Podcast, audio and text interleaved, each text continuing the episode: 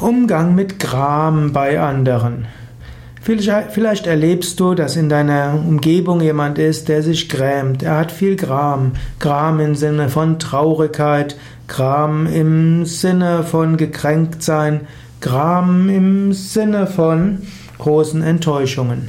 Wie kannst du ihm helfen? Zum einen musst du überlegen, liegt der Grund für seinen Gram kurz zurück? Ist es vielleicht ein Verlust? Ist es vielleicht eine schwere Enttäuschung? Dann gibt es ja den Trauerprozess, dessen Kenntnis manchmal helfen kann.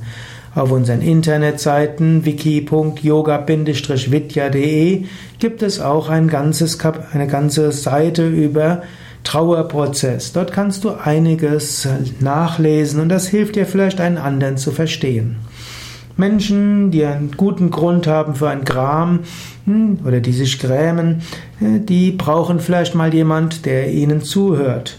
Manche haben chaotische Emotionen, schimpfen mal und sind dann wieder guter Dinge und danach sind sie wieder traurig und dann sind sie enthusiastisch. Die Phase der chaotischen Emotionen ist eine Phase.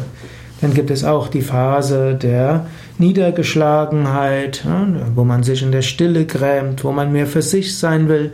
Dann gibt es auch die Phase der Überhöhung der Vergangenheit. Alles war früher so gut und jetzt ist das passiert. Sinnkrise kann dazukommen. Und dann gibt es die Phase, wo jemand bereit wäre, wieder ins Leben zurückzugehen. Und dort braucht er oft Menschen, die ihm dabei helfen.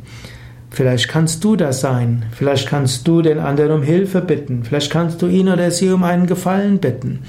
Manchmal sind Menschen dann bereit, aus ihrer Isolation herauszukommen, wenn sie um Gefallen gebeten werden. Wenn sie das Gefühl haben, ich werde gebraucht. Wenn sie das Gefühl haben, ich habe etwas Wichtiges beizutragen.